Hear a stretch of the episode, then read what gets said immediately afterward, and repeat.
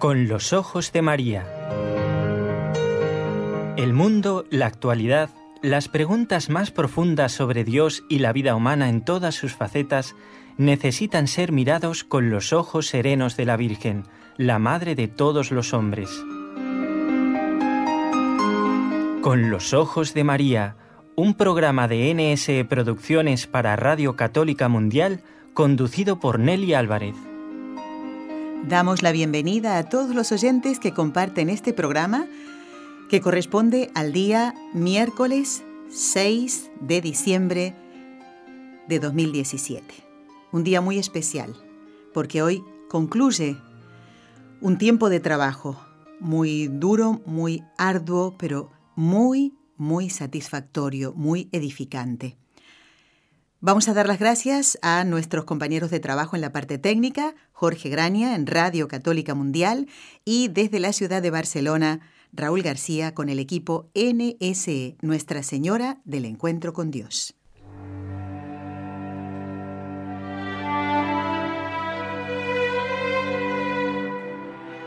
Fátima Decía San Alfonso María de Ligorio, todas las gracias que Dios reparte llegan a nosotros por manos de María.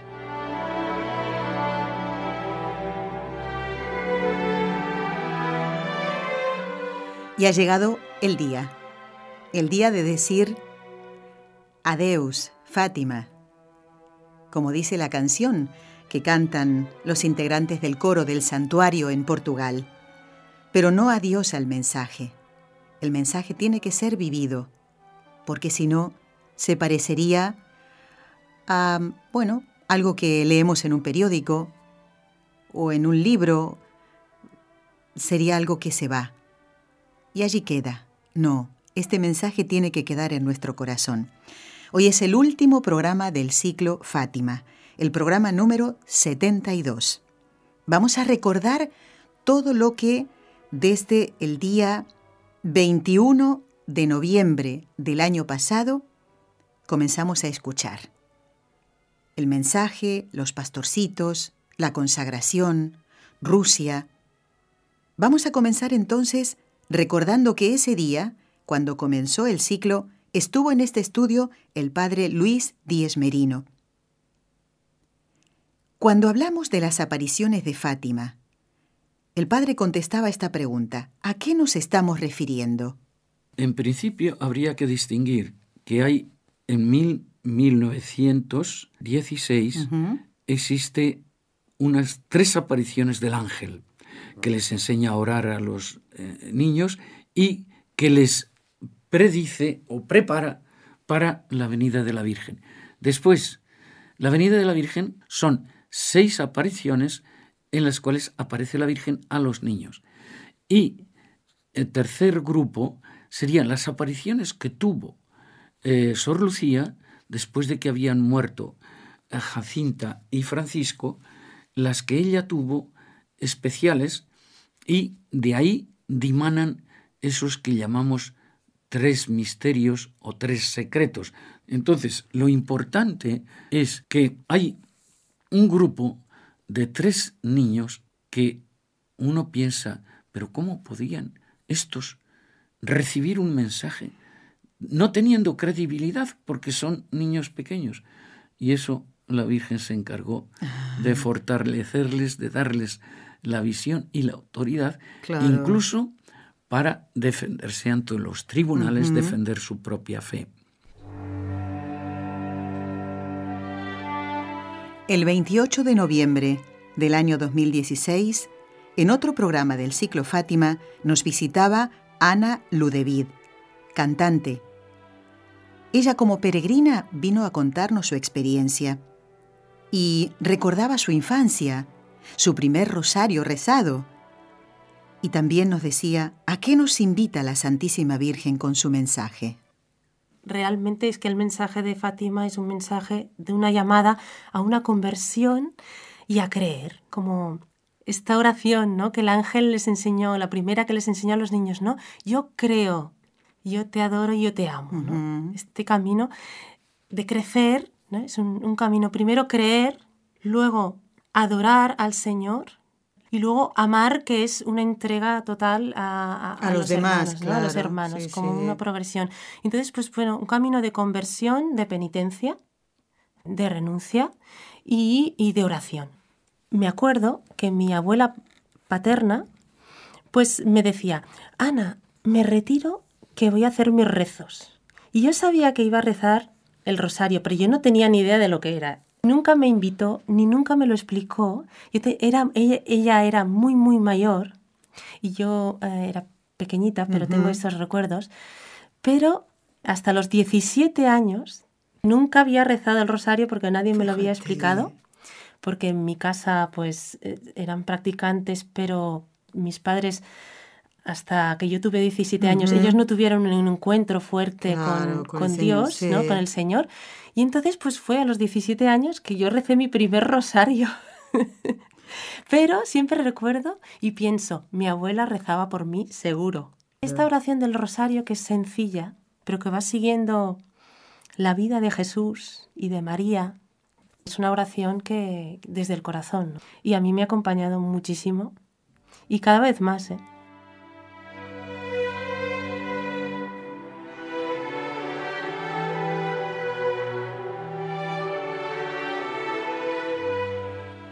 Avanzado el ciclo Fátima, el 30 de noviembre de 2016 estaba en este estudio nuestra compañera, miembro de este equipo NSE, María José García. Nos hablaba de la importancia de enseñar a los niños el ejemplo de estos pastorcitos. Y ella nos decía, ¿quiénes eran esos niños? Eran Jacinta, Francisco, que eran hermanitos, y su prima Lucía. Jacinta y Francisco eran muy pequeños, de corazón puro, pero eran niños que, por eso sorprende tanto que la Virgen les escogiera a ellos, porque eran niños que no podían comprender todo lo que la Virgen les decía, ni por su formación intelectual, ni propiamente por su edad. Pero aún así la Virgen quiso que fueran ellos. Son unos niños que no son modelo para nosotros por haber visto a la Virgen, porque en eso ellos no tienen ningún mérito. Exactamente. Fue la Virgen la que los escogió sin su consentimiento para parecerse, para hablarles, para darles un mensaje, pero ellos tienen mérito en lo más importante de todo, y es en haber hecho caso y haber hecho vida el mensaje de la Virgen María.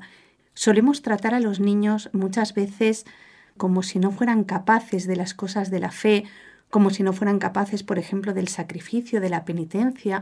Tenemos miedo de hablarles del infierno porque pensamos que se van a asustar, tenemos miedo de hablarles de la muerte. En cambio, vemos en estos niños tan pequeños que ellos comprendieron perfectamente todo eso, no, no en lo intelectual, porque, por ejemplo, ellos no sabían qué era Rusia. Cuando la Virgen les hablaba de Rusia, pues... Pensaban que era una señora muy mala. no tenían ni idea, o sea, muchas cosas así, ¿no? Pero sí entendieron lo esencial. Y es que ellos, llevando una vida de penitencia, una vida de oración y al final una vida de amor a los demás, podían salvar a muchas almas.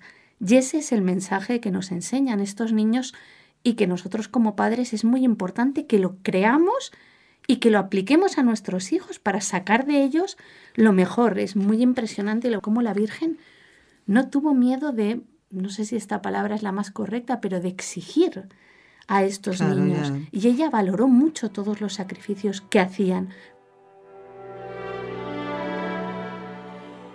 Para recordar el programa del 5 de diciembre del año pasado, debemos dar lectura a palabras que escribió Sor Lucía, refiriéndose a la aparición de Nuestra Señora el 13 de julio, que tiene una importancia fundamental porque allí les hace ver el infierno.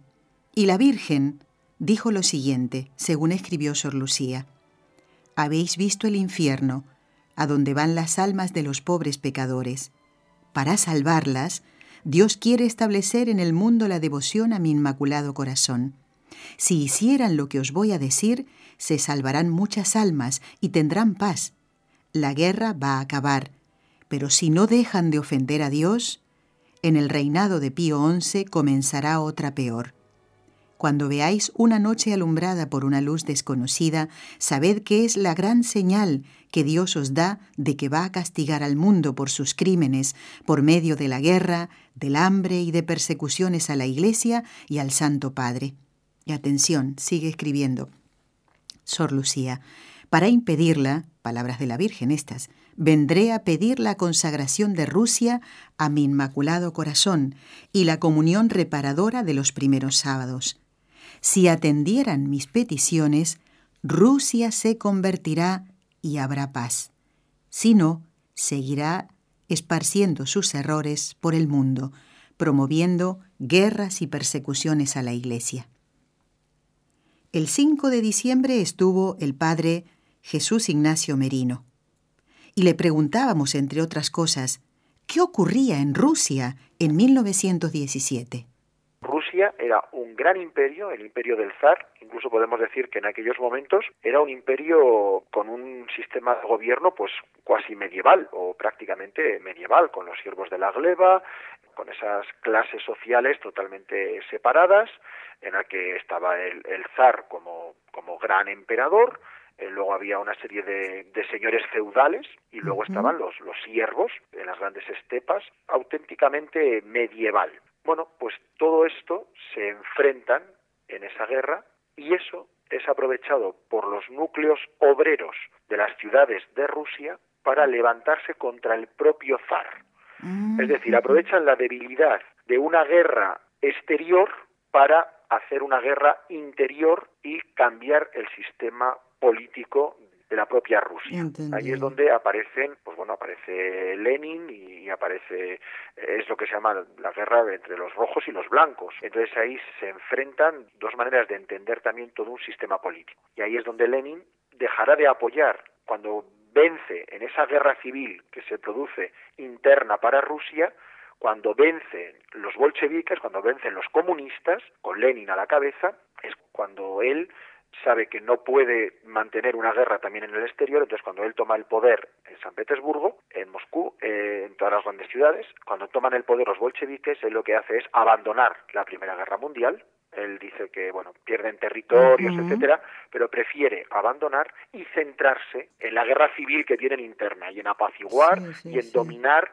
todos los levantamientos internos de rusos que no querían el, sistema bolchevique, el sistema comunista. Esto se produce en 1917. Cuando la Santísima Virgen habla de Rusia es que en ese momento Rusia se estaba convirtiendo en el primer país comunista.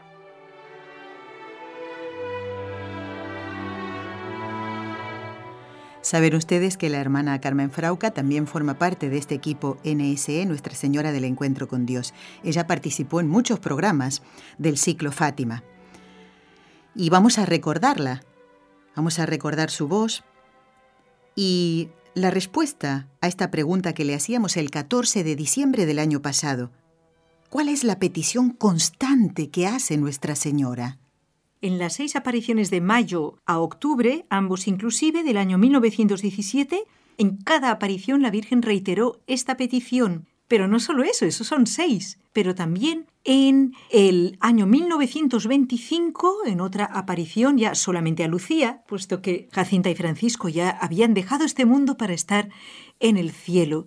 Pues resulta que ese 10 de diciembre de 1925, ocho años después de las apariciones, la Virgen también se aparece a Lucía, le hace la gran promesa de los primeros sábados y también ahí anima a que recemos el rosario todos los días. Ella va mm, como una buena maestra va perfilando su petición y la va perfeccionando, va estimulando a, estos niños a hacerlo siempre mejor, a hacerlo por un motivo muy importante, vital. Y les viene a decir que realmente de este rosario rezado con amor va a depender mucho bien en el mundo. Y no olvidemos que nuestra misma madre en otros lugares donde se ha aparecido también es una constante el rezo del rosario. Es como, me decía una vez una misionera, es tener el rosario en la mano y rezarlo es como tener a la Virgen agarrada de la mano. Es seguridad, es esperanza, es poner en, movimiento nuestra fe, que no se quede muerta. Primera aparición, 13 de mayo de 1917. Las palabras textuales fueron, rezad el rosario todos los días y les dice para qué. a fin de obtener la paz para el mundo, y por si no lo hubieran entendido bien, les dice, y el fin de la guerra. La Virgen quiere de nosotros una salud completa, no solamente, por ejemplo, en cuanto al cuerpo o en cuanto al trabajo o incluso a la conversión de un familiar, sino el mayor bien, tal como lo hacía Jesús en el Evangelio, es convertirnos y vivir una unión íntima con este corazón de madre, que es la que más nos acerca a Jesús. El padre Antonio Ruiz también participó del ciclo Fátima. Hoy estamos haciendo el último programa, el número 72.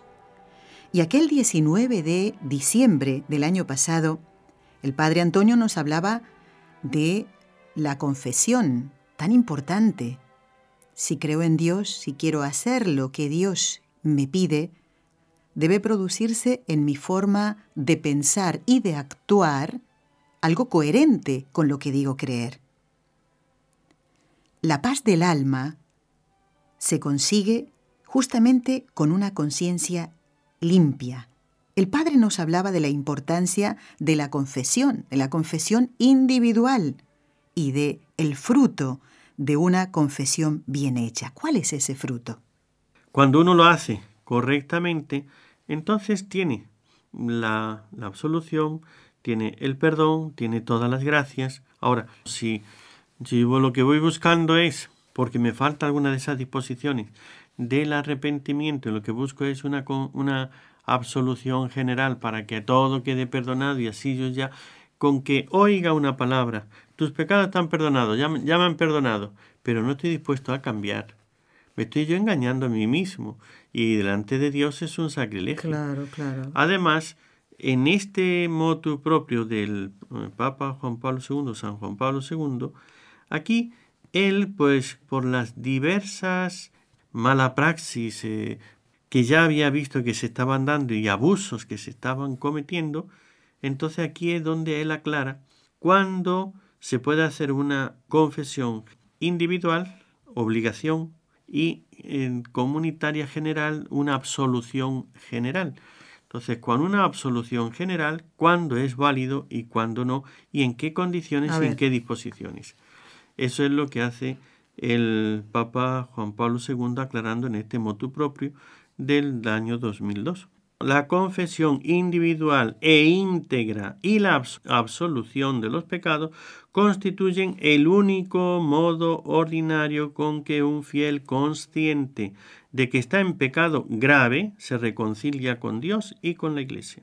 Solo la imposibilidad física o moral excusa de esa confesión, la imposibilidad física o moral. Esto es un principio básico que todos tenemos que tener en cuenta. Y el que no lo quiera tener en cuenta se engaña a sí mismo. Eso es así de sencillo. Entonces, es necesaria la absolución individual para poder tener el perdón de los pecados con la confesión y ese arrepentimiento, propósito, ¿no? Para poder reconciliarse. Dice el, el Papa, ¿no? Todos los que por su oficio tienen encomendada la cura de almas están obligados a proveer que se oiga la confesión de los fieles que les están encomendados y que se lo pidan razonablemente. Lo que no puede, no debe de hacer un pastor, un, rector de iglesia, de, de, parroquia, etcétera, es pues decir, pues no me siento a confesar y así ya no hay confesiones. Y luego, una vez al año, pero claro, una vez al año yo no puedo atender en un día a toda la parroquia, entonces venga la absolución porque no hay otra posibilidad. Claro que hay otra posibilidad si te sientas todos los días y te organizas para que haya tiempo para dedicarle. Y si no, buscas a otros que le ayuden. Es, al fin y al cabo, el obispo tiene que ir viendo que haya suficientes sacerdotes en la diócesis y que haya suficiente capacidad de que en todas partes puedan ser atendidos, tanto los que pueden venir a la iglesia como los que no pueden venir a la iglesia, porque hay enfermos que están en casa, personas que no pueden ir a la iglesia y entonces necesitan también confesarse.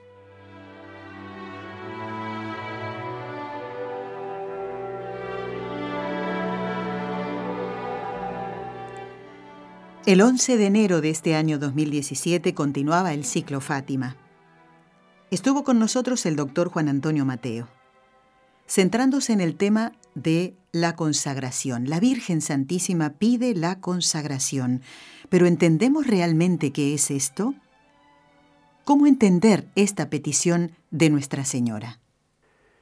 Situémonos a finales del siglo XVIII-XIX. En la humanidad se ha producido una realidad que hasta aquel momento yo creo que nunca se había producido de manera tan clara y tan explícita. Y esta realidad es la formulación del ateísmo, sobre todo teórico, y de la articulación, diríamos, histórica para promover una humanidad sin Dios.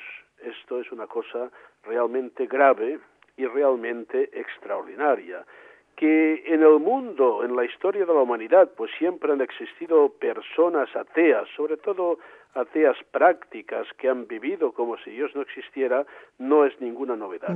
Pero el fenómeno de formular una concepción del mundo, de la vida, del hombre, una filosofía en definitiva, eh, que postula que Dios no existe, que Dios es una invención del hombre y que en definitiva el único Dios que existe es el hombre, esto es propio de la modernidad. Esto es una cosa que nunca se había producido.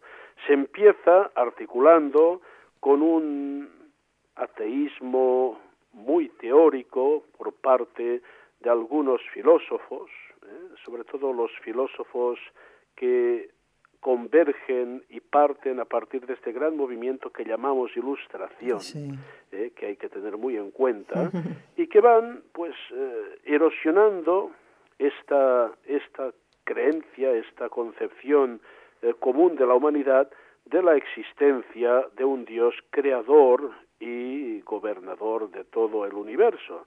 Entonces se empieza a postular que no, que Dios no existe, que Dios es un obstáculo para el hombre, en el fondo, eh, no nos engañemos, es la misma sugestión de la serpiente infernal. ¿eh? En el fondo es la esencia del pecado original, seréis como dioses. Pero esto nunca se había articulado en la historia de la humanidad hasta este momento.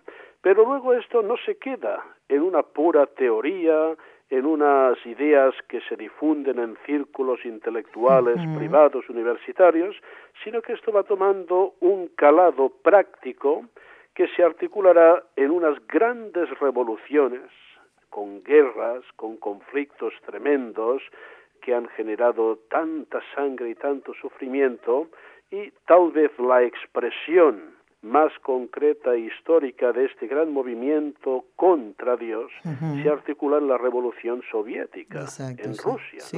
Eh, por esto, mm, la gente dice, ¿por qué la Santísima Virgen eh, hace esta insistencia en, en la consagración de, de Rusia? Porque precisamente en Rusia es como de manera histórica concreta se va articulando y se va viendo lo que es este mundo sin Dios, eh, con todo el horror y con toda la tragedia que comporta. Entonces, a partir de aquí, también podemos entender en su esencia más profunda lo que es la consagración. Si nosotros pensamos con claridad, con realismo, pues hemos de concluir que todo, todo lo que existe procede de Dios le pertenece a Dios y particularmente la vida del hombre.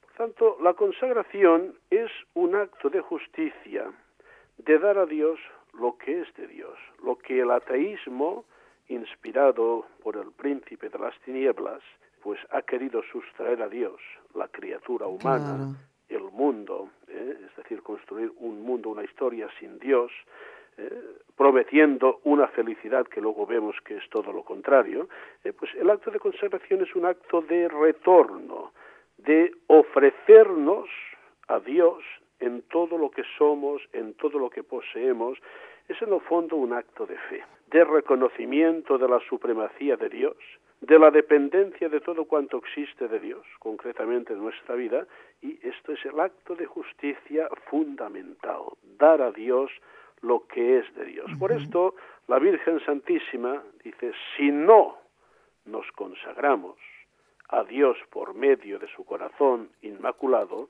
la humanidad se está sustrayendo de su verdadera felicidad y se está ahondando en la gran tragedia que, pues, eh, desgraciadamente seguimos constatando. ¿eh?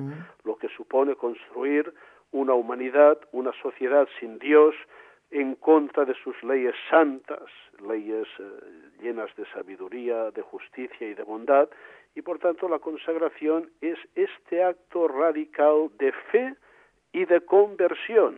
Es decir, no es una novedad que aparece en Fátima. ¿Cómo que va a aparecer esto? esto forma parte de la esencia eh, de la religión y concretamente de la fe en una revelación de Dios que se ha dado a conocer en Jesucristo y nos ha dado a conocer su designio de salvación.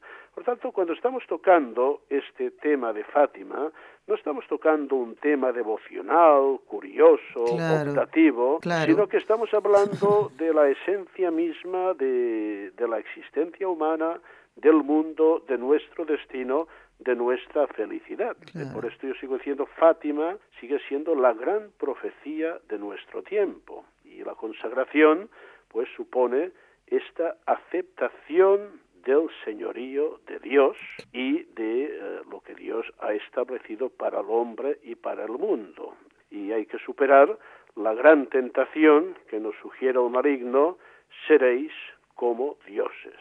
¿eh? Porque en realidad eh, el hombre cuando cede a esta tentación no se convierte en un dios, sino en una bestia espantosa. Consagrarse es entregarse, es darse, es ofrecerse, es reconocer la, la grandeza, la paternidad, eh, la autoridad de Dios. Por tanto, esto es entregarse, entregarse en un acto sobre todo de fe, de esperanza y de amor. Por tanto, la consagración es algo constitutivo de la vida cristiana. Santa Jacinta nos invita, entre otras cosas, a pedir mucho por los gobiernos. Hoy, en el siglo XXI, siguen habiendo gobiernos que impiden la práctica de la fe, o lo hacen disimuladamente o abiertamente. Le preguntábamos al padre Jorge López Teulón, dentro del ciclo Fátima, ¿en qué situación política estaba justamente el país que visitó Nuestra Señora, Portugal? Pues nos encontramos con un señor que se llama Bernardino Machado Guimaraes, que era el tercer presidente de la República Portuguesa, que pertenecía a la, a la masonería. Era dirigente de la loja Perseveranza, en portugués, del Gran Oriente Lusitano, y, lo había sido o sea, estamos hablando que él es presidente desde, o sea, justo cuando las apariciones y un poco más, es presidente de, Portugal, del 6 de agosto de 1915 al 5 de diciembre de 1917. O sea, cuando se aparece el ángel ya, ya él es presidente. Ah, y este señor era, como digo, eh, dirigente masón del Gran Oriente Lusitano y habría, había sido presidente de la Logia de Portugal entre 1895 y 1899, o sea, antes de que comenzara antes de que comenzara el siglo y parece ser que incluso antes que él se metiera en política, ¿no? Bueno, pues eh, el mensaje de Fátima profetiza que una ideología, el comunismo, entonces aún muy lejos de ser lo que, lo que, lo que llegará a ser, esparcirá sus errores en el mundo a través de Rusia, pero claro, antes del comunismo estaba la masonería, ¿no? Y, ese comienzo del liberalismo, ¿no? Cuando acaban las eh, apariciones era cuando tenga lugar el golpe, el golpe, bueno, la revolución rusa, por decirlo así, ¿no? En el 17, ¿no? Pero, pero antes, pues eso, eh, el episcopado portugués, pues había, estaba ya sufriendo, por decirlo así, esa persecución, ¿no? desde el principio ellos se consideran marianos ¿no? Eh, de, la Virgen ¿no? y, y, en 1917 por ejemplo la tierra de, Portugal estaba sufriendo como estamos diciendo una fuerte persecución en este caso por la masonería ¿no? la historia de las apariciones atestigua cómo esa mentalidad anticristiana pues arremetió contra los tres videntes, por ejemplo, en el episodio de, del, dichoso alcalde, cuando los encierra a los niños, incluso los el, el 13 de agosto, e incluso les hace perderse la cita con la señora y, les quiere incluso quemar, les quiere asesinar, ¿no? El alcalde Arturo de Oliveira Santos, ¿no? Se notó después, bueno, pues 14 años después, la situación, después de las apariciones, había cambiado, ya, ya han sido reconocidas por parte del obispo de Leiría las apariciones el 13 de octubre de 1930 y tiene lugar una peregrinación nacional en acción de gracias. Pues le digo lo mismo, ¿no? Si la monja tiene que esconderse porque no tiene libertad, pues tampoco se hace una gran peregrinación. Se dice que en el año 31, el año después, 300.000 personas acudieron ya a, Fátima, o sea que, Bueno, pues o sea que eh, el gobierno también había cambiado tras años de guerra civil y en 1926, casi 10 años después, un golpe de Estado había restablecido la paz religiosa, las relaciones con la Santa Sede. A principios de 1936, cuando en España estemos en plena y brutal persecución religiosa contra la Iglesia, el episcopado hizo voto a la Virgen de Fátima, en el año 36, relativamente pronto todavía, de ir al santuario en peregrinación nacional, si otorgaba al país la paz, amenazada por el comunismo, lo cual ocurre. El 13 de mayo del 38, 20 obispos arzobispos y obispos, mil sacerdotes y entonces 500.000 portugueses renovaron la consagración al corazón inmaculado de María. O sea que, que, casi inmediatamente se notan esos frutos. Luego ya nos tenemos que ir a Pío XII ¿no? y, y al radiomensaje del 42 eh, el 31 de octubre de 1942 con la consagración de todo el mundo al corazón inmaculado de María, ¿no? Pero pero en Portugal, en, no solo en Fátima, sino en toda la nación, pues se notó, se notó pues eso casi a los nueve años, cuando ya como digo, el gobierno que entonces eh, llega a gobernar eh, ya hace pactos con la Santa Sede y ya se paraliza la persecución.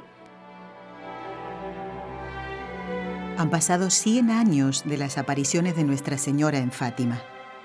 Hoy el santuario trabaja para acoger millones de peregrinos de todos los países del mundo. El 10 de abril recibíamos al padre Héctor Ramírez, que es capellán del santuario hace dos años y un poquito más que está trabajando allí. Vamos a ver cuál es su experiencia como capellán del santuario. Yo nunca había trabajado en un santuario y la verdad a veces no tenemos un, concepto claro de lo que significa un santuario para nuestra fe, para la iglesia, para la historia de la humanidad. Yo primero me permito describir de una manera muy sencilla, pero para mí un santuario es, me encantan dos letanías, ¿no? La puerta del cielo, los santuarios son puertas del cielo donde eh, la gracia eh, toca muchos corazones y yo creo que en eso tenemos muchas experiencias, sea en Lourdes, en Guadalupe, México, en Covadonga, etcétera, Fátima. Bueno, puertas del cielo y para mí también Fátima es luz. Son lugares donde la gente descubre una gran claridad espiritual. Entonces, mi labor precisamente consiste en eso. Yo digo así, la Virgen convoca a todos estos peregrinos que vienen pues unos con heridas, otros buscando paz, otros reafirmando la esperanza, otros continuando su camino de santidad y nosotros estamos aquí encargados de en nombre de la Virgen, en nombre del Señor, recibir a esos peregrinos y podría decir hacer de esta visita, que yo le llamo peregrinación, un encuentro profundo con la misericordia de Dios a través del corazón inmaculado de la Madre, ¿no?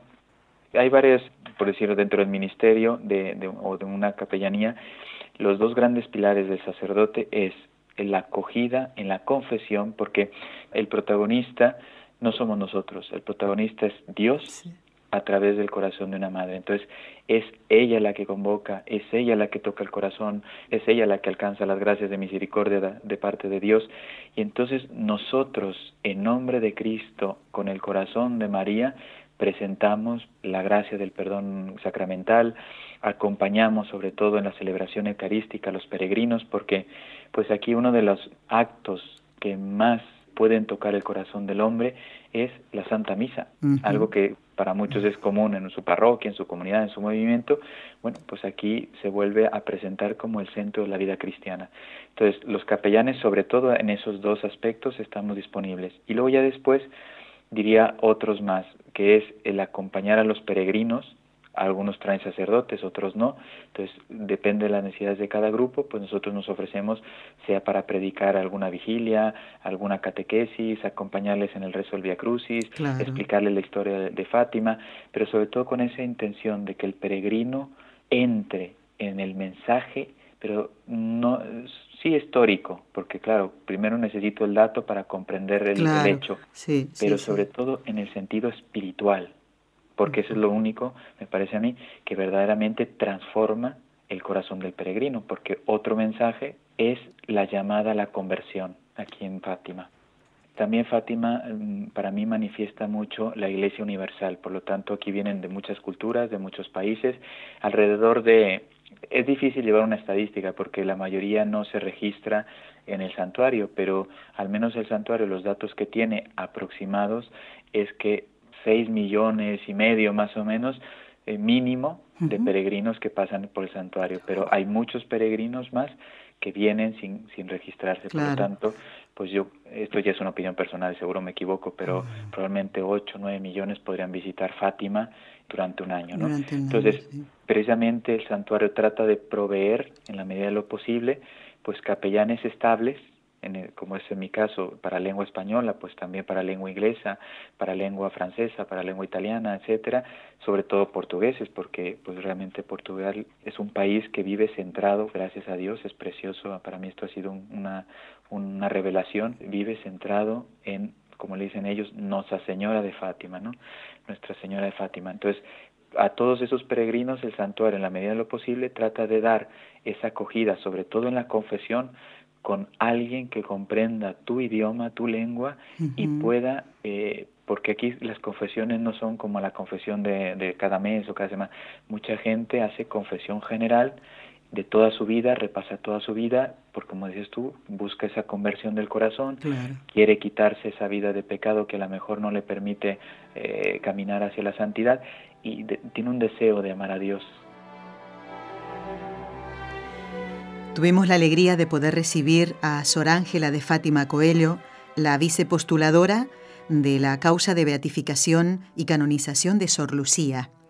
Santa Jacinta y San Francisco fueron, Marto, fueron canonizados el 13 de mayo de este año. Pero, ¿cómo se inicia, cómo se eh, lleva adelante el proceso de Sor Lucía? Sor Lucía, como sabemos, se murió el 13 de febrero de 2005 que deberíamos esperar oficialmente hasta el 2010. Pero la fama de santidad de Sor Lucía era así intensa y difundida entre el pueblo de Dios por todo el mundo que el Papa Benedito ha considerado oportuno iniciar en el 2008 y que fue una cosa interesante porque así el Carmelo de Coimbra, que es el autor de la causa, ha podido iniciar, por ejemplo, el proceso de transcripción de las, sus cartas, por ejemplo, que apenas teníamos manuscrito, y como Sor Lucía tiene una letra en algunos momentos difíciles de leer, el proceso de transcripción para computador. Es un largo proceso de recoger algunas de las cartas que ella ha escrito y de transcribir incluso su diario espiritual, para, para ¿eh? ordenador, para hacer más fácil a los teólogos a Roma ahora de leer. Sor Lucía, en mi opinión, practicó muchas virtudes en grado heroico. Una de las que más me impresiona ha sido su fidelidad en el tiempo. Fidelidad al Señor, a una misión que le ha dado, al de la de la vida consagrada o del, del, llamado a la vida consagrada, el Señor le ha dado una, una misión a los 10 años y ella ha sido fiel hasta el final, hasta sus 97, casi 98 que tenía cuando se murió. Eh, es interesante ver que esta fidelidad, fidelidad en el tiempo, Papa Benedito es la forma como define el amor. El amor es la fidelidad en el tiempo y con una fe heroica. Sor Lucía, yo creo, ha sido capaz de, ser obediente al Señor directamente en esta misión que le ha sido dada por el Señor a los 10 años, pero también obediente durante toda su vida a las diversas mediaciones, digamos, de la voluntad de Dios que como religiosa ha tenido en la vida, que es una de las cosas que más me impresiona, que más me impacta de la vida de Lucía, sobre todo porque también soy religiosa y conozco por dentro las dificultades, ha sido esta obediencia total, perfecta a la voluntad de Dios a través de las mediaciones de los superiores. Mire, ella no se tenía como autorreferencia de su vida, de todo aquello que era, le sucedía, pero siempre la referencia era la Virgen. Esto es típico de quien vive de esperanza. Vamos a adelantar el rezo de las tres Ave Marías para después escuchar muy atentamente la conclusión, el último mm, minuto, los últimos minutos para la reflexión, además de todo lo que hemos escuchado. Vamos a encomendar a todos los sacerdotes, como lo venimos haciendo en cada programa, y fundamentalmente para que ellos den a conocer una y otra vez el mensaje de Fátima. En el nombre del Padre, y del Hijo, y del Espíritu Santo. Amén. Madre mía, te pedimos que por el poder que te concedió el Padre, la sabiduría que te concedió el Hijo y el amor que te concedió el Espíritu Santo, libres a todos los sacerdotes de caer en pecado. Dios te salve María, llena eres de gracia, el Señor es contigo, bendita tú eres entre todas las mujeres, y bendito es el fruto de tu vientre, Jesús. Santa María, Madre de Dios, ruega por nosotros pecadores, ahora y en la hora de nuestra muerte. Amén. Dios te salve María, llena eres de gracia, el Señor es contigo, bendita tú eres entre todas las mujeres, y bendito es el fruto de tu vientre, Jesús. Santa María, Madre de Dios, ruega por nosotros pecadores, ahora y en la hora de nuestra muerte. Amén. Dios te salve María, llena eres de gracia, el Señor es contigo Bendita tú eres entre todas las mujeres, y bendito es el fruto de tu vientre, Jesús. Santa María, Madre de Dios, ruega por nosotros pecadores, ahora y en la hora de nuestra muerte. Amén. Dios Padre Todopoderoso, por intercesión del Inmaculado Corazón de María, te pedimos la santidad de los sacerdotes del mundo entero.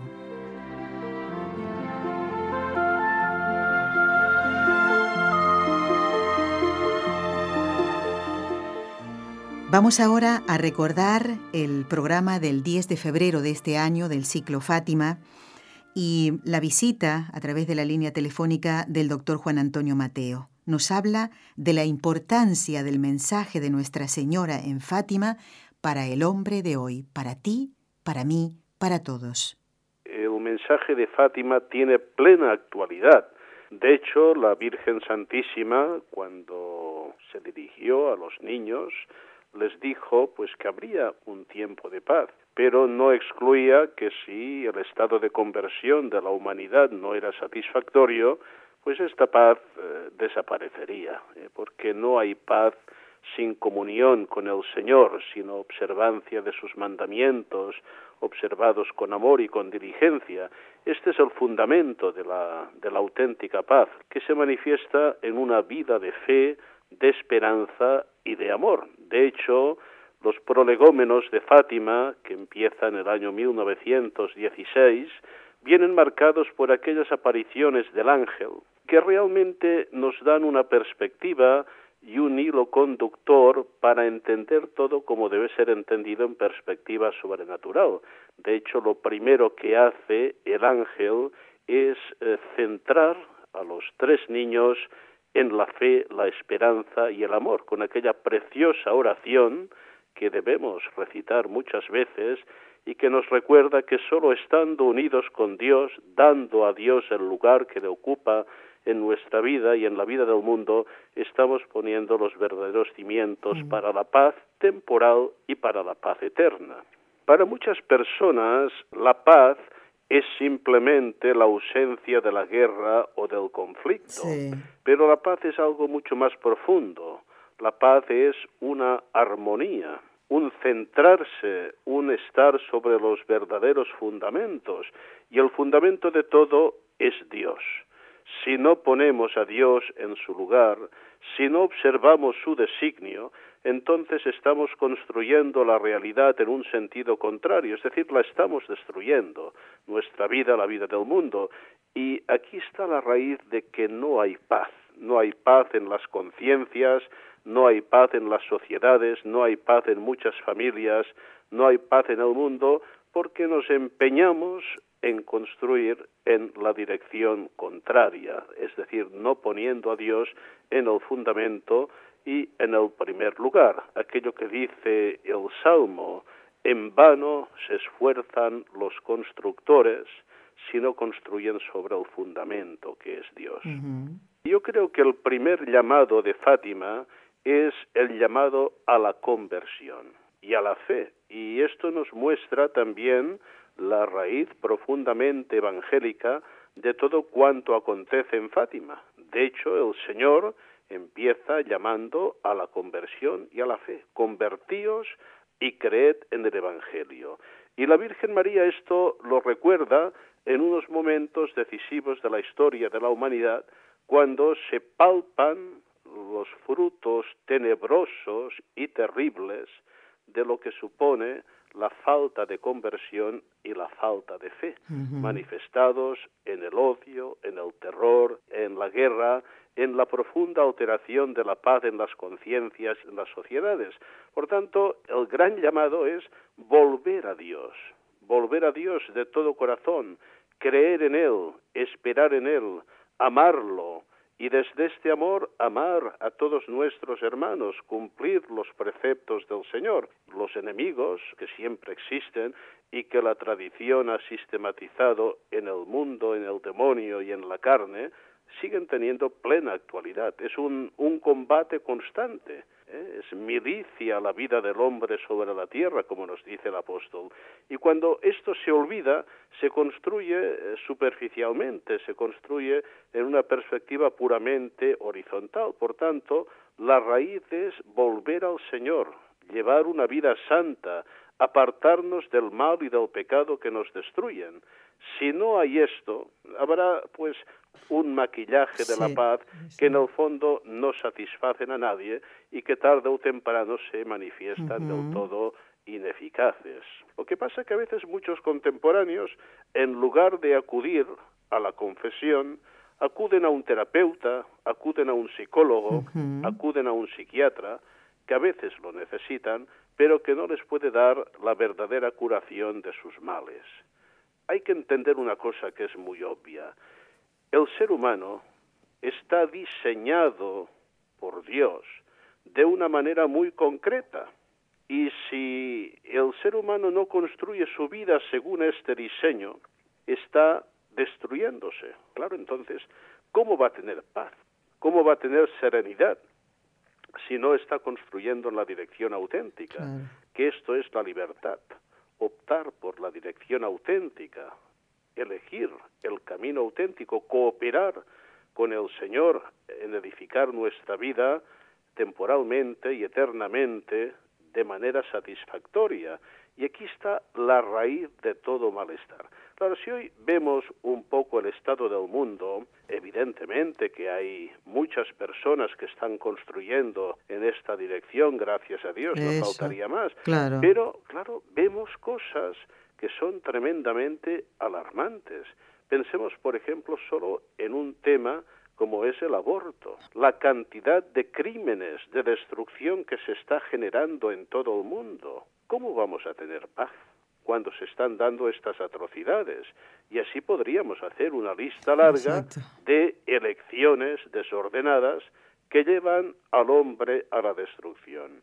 A mí siempre me ha impresionado aquella expresión de la Virgen Santísima en Fátima y en otras manifestaciones extraordinarias cuando habla de los pobres pecadores. Somos víctimas de nuestro pecado y el Señor quiere salvarnos, quiere darnos la paz y la Virgen nos viene a recordar el auténtico camino para la paz, volver al Señor de todo corazón, abandonar el pecado, construir según su ley santa, y si el mundo no va por esta dirección, no habrá paz en el mundo. Ciertamente las personas que caminan hacia la santidad, que se esfuerzan por amar al Señor, por reverenciarlo, pase lo que pase, tendrán paz en su vida.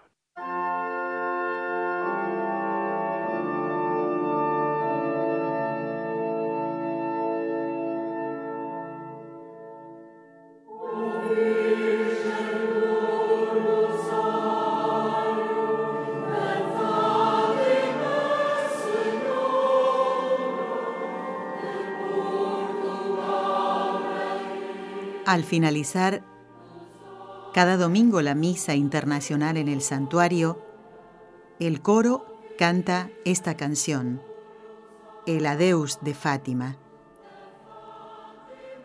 Que nuestro no sea un adiós al mensaje, sino un quiero vivir el mensaje que tú, Madre mía, has traído a esta tierra por medio de Santa Jacinta y San Francisco Marto y de Sor Lucía.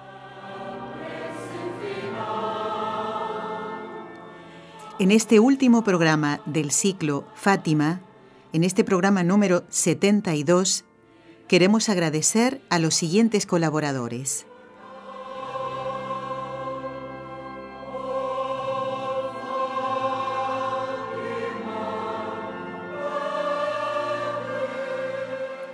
al padre Luis Díez Merino, miembro de la Sociedad Mariológica Española. Gracias al profesor doctor Eudaldo Formén, profesor universitario de Barcelona.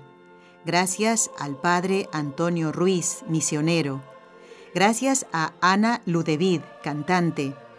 Gracias al padre Jorge López Teulón, postulador de las causas de los mártires de la provincia eclesiástica de Toledo, al padre Jesús Ignacio Merino, vicario parroquial en Santo Domingo de la Calzada, en la diócesis de Calahorra y la Calzada Logroño.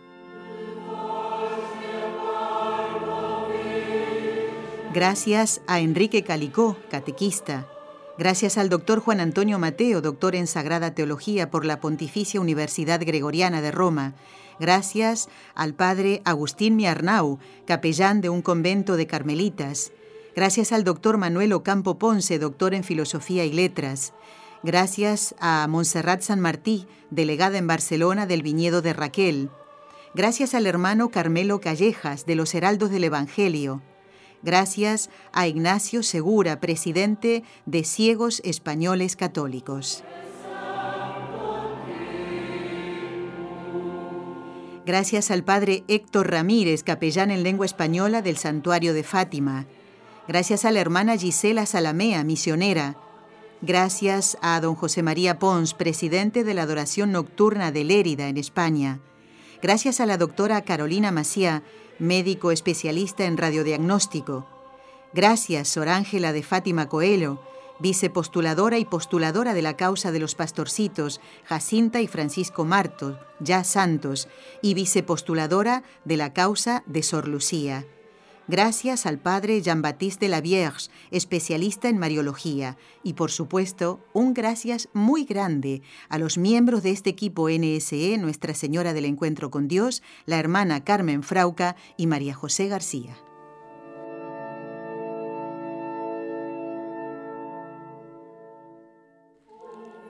A 100 años de las apariciones, el mensaje del corazón inmaculado de María sigue siendo actual vívelo.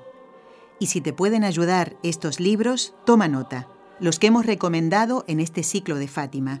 Un camino bajo la mirada de María, biografía de la hermana María Lucía de Jesús y del Corazón Inmaculado, escrito por las Carmelitas de Coimbra, donde vivió sus últimos años Sor Lucía. También te puede ayudar La Virgen de Fátima, de Bartas, y Llamadas del Mensaje de Fátima, escrito justamente por Sor Lucía.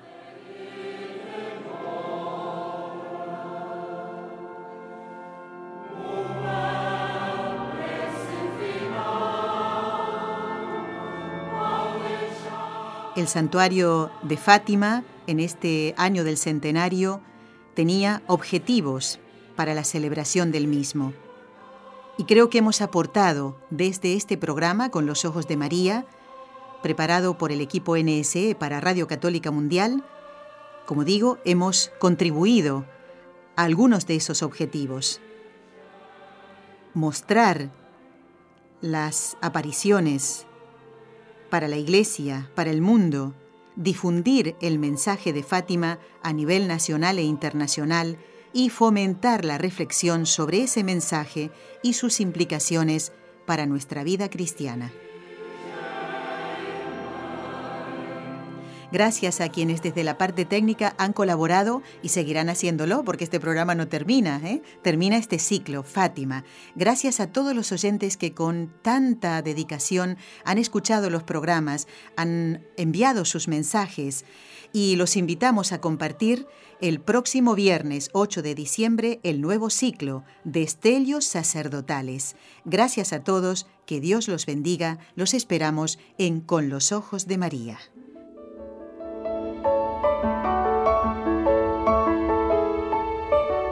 Has escuchado un programa de NSE Producciones para Radio Católica Mundial.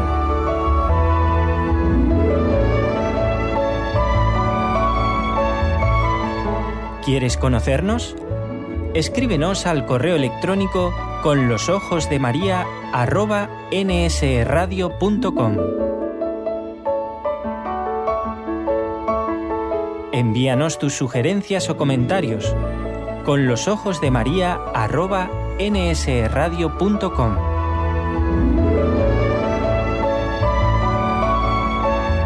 Te esperamos.